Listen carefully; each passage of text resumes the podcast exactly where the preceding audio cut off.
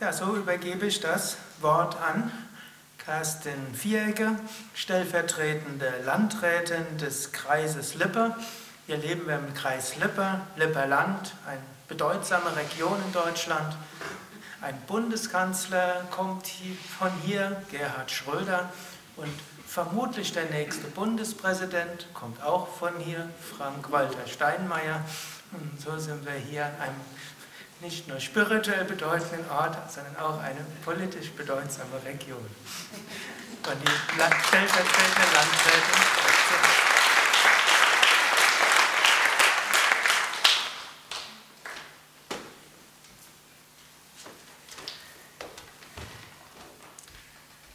Liebe Besucherinnen und Besucher des Yoga-Kongresses 2016 hier in Bad Meinberg, liebe Veranstalter und Organisatoren, sehr geehrter Herr Prinz.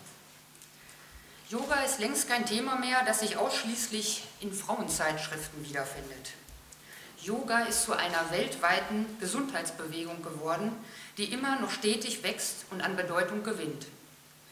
Der Titel Ihres Kongresses Erfolgreich Yoga unterrichten zeigt, dass dieser Trend ungebrochen ist und weitergegeben werden möchte.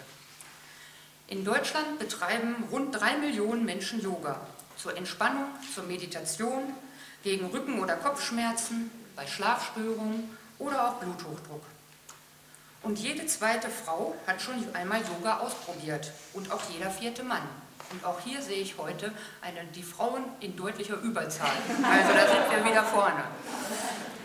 Gesundheit wird oft mit Sport verbunden, wie beispielsweise Wandern, Fahrradfahren, Joggen und Schwimmen und natürlich auch Yoga. Aber nicht nur als Sport, sondern zum Ausgleich in unserem hektischen Alltag. Hier hat Yoga einen besonderen Platz. Darüber hinaus ist Yoga schon längst zu einem Wirtschaftsfaktor geworden. Natürlich auch hier bei uns in Lippe, in Bad Meinberg. Sie gehören zu den bzw. Sie sind das Yoga-Zentrum Deutschlands. Dieser Standort mit dem Yoga Vidya hat eine lange Tradition, die sich wiederum in die lange Gesundheitstradition von Bad Meinberg einfügt und einen bedeutenden und wichtigen Teil der Gesundheitsangebote in ganz Lippe darstellt. Lieber Herr Breetz, mein Lob geht daher an alle Verantwortlichen, die in den zurückliegenden Jahren zu diesem Erfolg beigetragen haben. In einer schnelllebigen Zeit wie heute ist es wichtiger denn je, einen Ausgleich zum Alltag zu finden. Viele Betriebe in Lippe und auch unsere Kreisverwaltung haben sich eine aktive Gesundheitspolitik auf ihre Fahnen geschrieben ein Unternehmen ist nur dann leistungs- und wettbewerbsfähig, wenn seine Mitarbeiter gesund sind. Dabei spielt natürlich auch die Selbstverantwortung eines jeden eine bedeutende Rolle. Erfreulich, immer mehr Menschen sich dieser, stellen sich dieser Verantwortung und sorgen somit auch vor.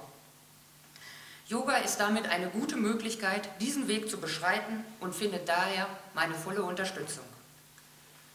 Liebe Teilnehmerinnen und Teilnehmer des 17., nein, 19. Yoga-Kongresses, ich, ich, nehme mal an, das steht auf der Homepage falsch. Ich werde es nachher mal nachgucken.